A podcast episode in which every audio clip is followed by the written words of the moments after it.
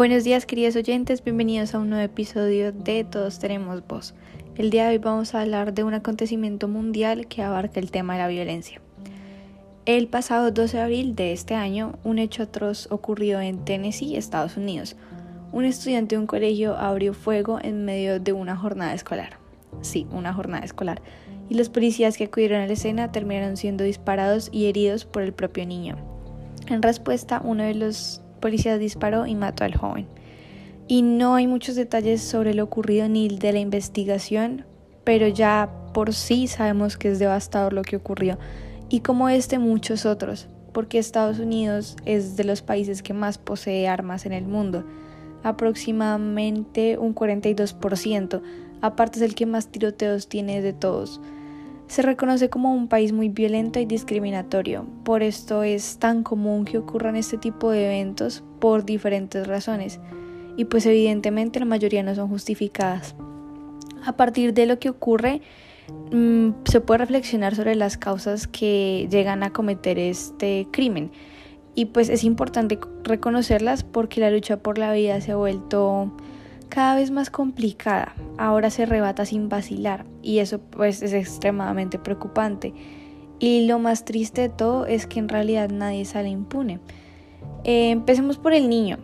Es lo, seguramente era lo suficientemente consciente para saber que pues a una institución educativa no se permite el ingreso de armas que en sí puedan perjudicar la sana convivencia y el espacio de aprendizaje que es pues, previsto para un colegio. ¿Qué dice el colegio que se reconozca por actos de vandalismo realizados por los propios estudiantes? O sea, eso no deja una buena imagen. Siguiendo con los padres, que legalmente sí, ellos pueden tener armas, pero yo dudo que se le hayan puesto en bandeja de plata a su propio hijo. Entonces, ¿con qué facilidad fue esta arrebatada? No sé, seguramente se encontrará en un lugar mm, de fácil acceso.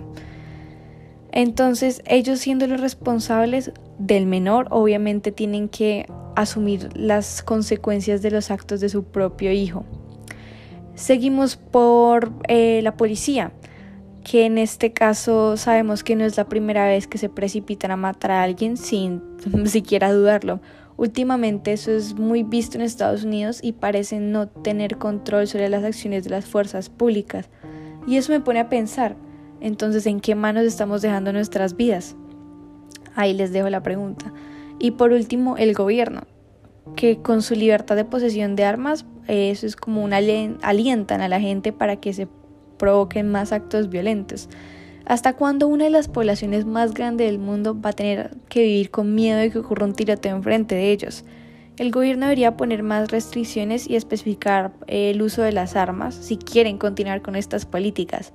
Y más importante aún, que no se lleven una vida más por acciones que se pueden prevenir si, o sea, podríamos ponernos a pensar, si las, personas no poseyeran las herramientas para maltratar a otras, pues estas no tendrían, no tendrían la necesidad de portar armas de fuego para sentirse protegidas. Es totalmente inaceptable que esto ocurra con frecuencia en un país que supuestamente refleja poder y bienestar, y es obligación de todos frenar y alzar la voz para que estos hechos no vuelvan a suceder, para que por lo menos se garantice el derecho a la vida en esta sociedad. Entonces sí, lo que ocurre en el mundo es de mi interés. Me interesa que nosotros, los jóvenes, crezcamos en una sociedad que no permita esta clase de violencia y vulneración de los derechos de los ciudadanos. Quiero algo, una progresista, en donde se tome en cuenta la voz y el voto de sus habitantes y que un acto sin moral absoluta se reciba sus consecuencias. Solo así podemos aspirar a construir un mejor futuro y más ético.